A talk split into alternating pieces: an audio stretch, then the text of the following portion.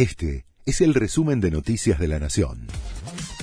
La Nación presenta los títulos de la tarde del jueves 25 de mayo de 2023.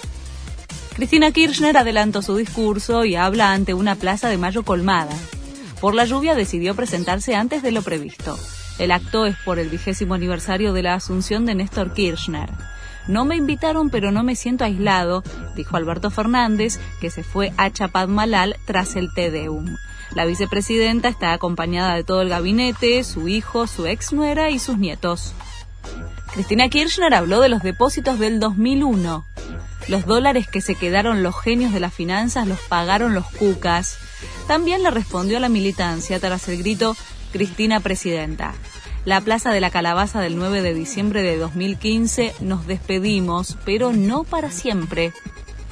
La justicia es la única garantía de una paz sólida y duradera, dijo el cardenal Poli en el Tedeum.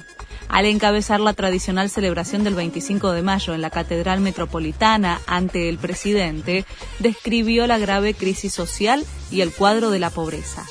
Seis de cada diez niños son pobres, dijo el cardenal, e hizo un llamado urgente a la unidad ante el peligro de la fragmentación. El Papa Francisco confirmó su intención de visitar Argentina el próximo año.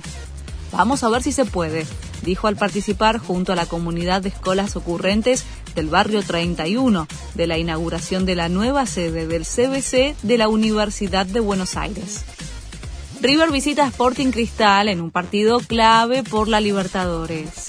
El pase a octavos depende de lo que hagan los millonarios en Lima esta noche desde las 9 y del resultado del encuentro entre The Strongest y Fluminense que juegan dos horas antes. Este fue el resumen de Noticias de la Nación.